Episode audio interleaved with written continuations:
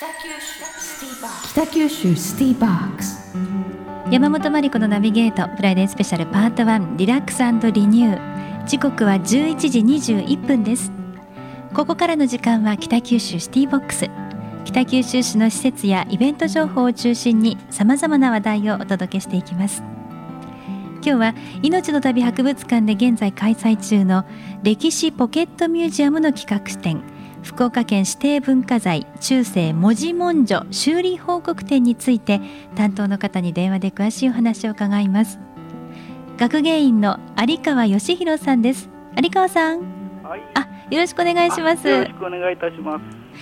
あの命の旅博物館の常設展などとは違ってこの歴史系のポケットミュージアムとはどんな展示になっているんでしょうか？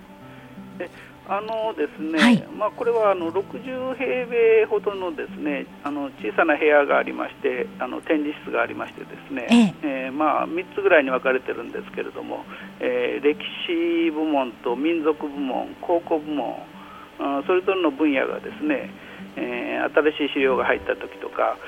あの学芸員の研究成果なんかが出た時にですね、えあのそれを展示して皆さんに見ていただくというあの場所なんですね。えで今行われているのが福岡県指定文化財中世文字文書修理報告展なんですけれどもこの文字文書というのはどういったものなんでしょうか？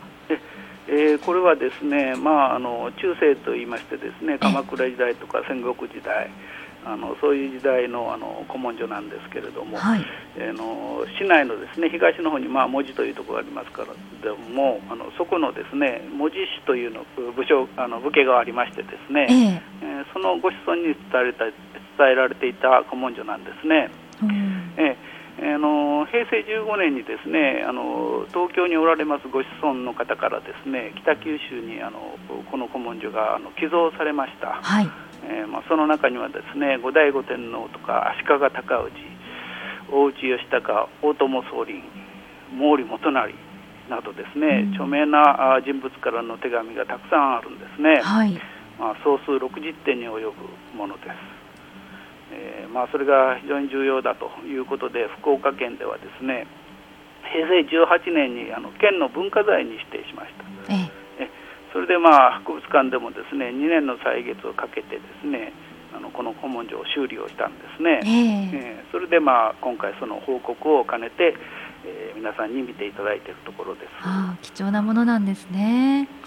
あの文字師はどんな人物だったんでしょうか？えこれはですね鎌倉時代にですねあの幕府の方からあの文字に派遣をされてきてるんですね。はい。えー、それでまあ一族はですね文字六花号といいましてですね、えー、片野大隅岸くすばる柳井川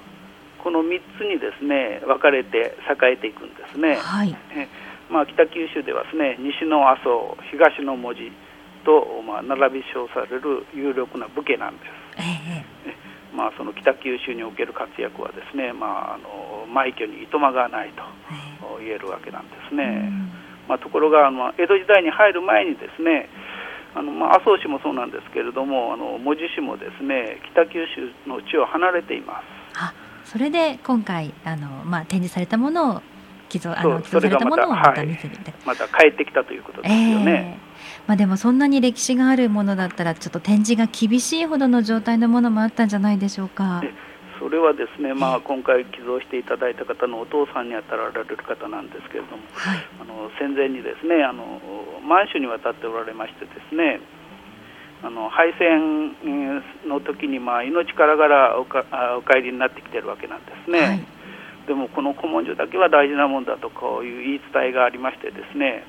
えー、途中なくさないようにということでですね、まあ、隠しあの隠し持ちながら持ちあのお帰りになったと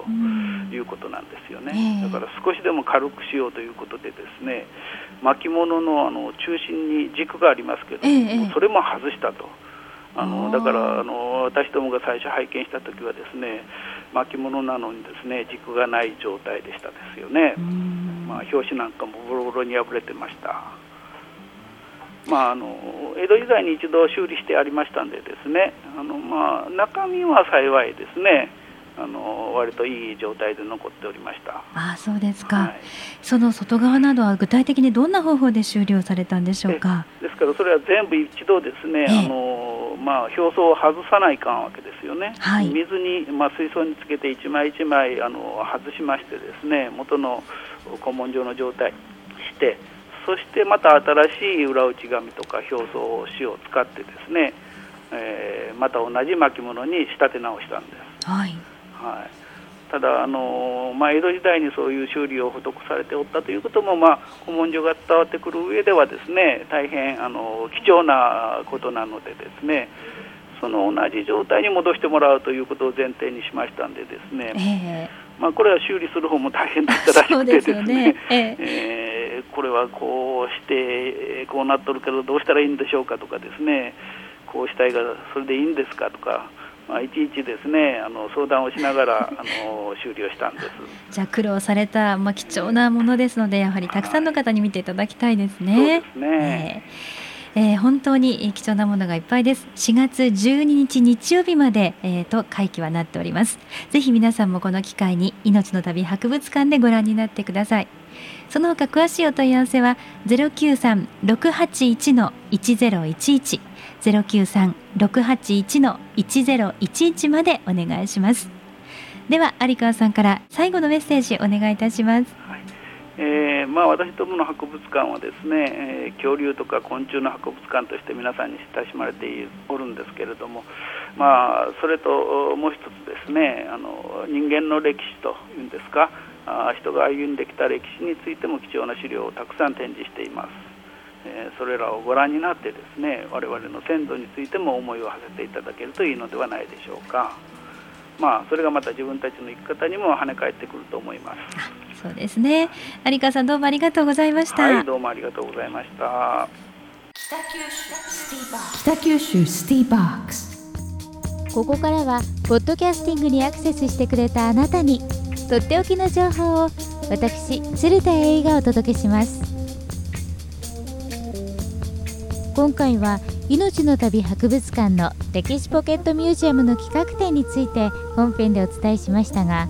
学芸員の皆さんの日々の研究成果を見ることができるとてもいい機会です。このように学芸員さんの新しい研究の過程や結果はテーマが身近なものが多くまた学芸員という仕事やその活動に興味があるという皆さんもいらっしゃるかと思います。そこでご紹介したいのが命の旅博物館のメールマガジンメル博メル博では博物館の最新情報はもちろんのこと学芸員さんから時事ネタやメッセージをはじめさまざまな情報が配信されてきます。博物館の開催企画展内容も掲載されていますし購読者だけのプレゼント企画もあります。そしてこのメル博購読登録者を現在募集中です。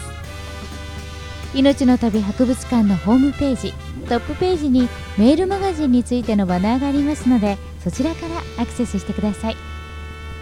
皆さんもメル博を購読して博物館通になってくださいね。北九州スティーバック。ス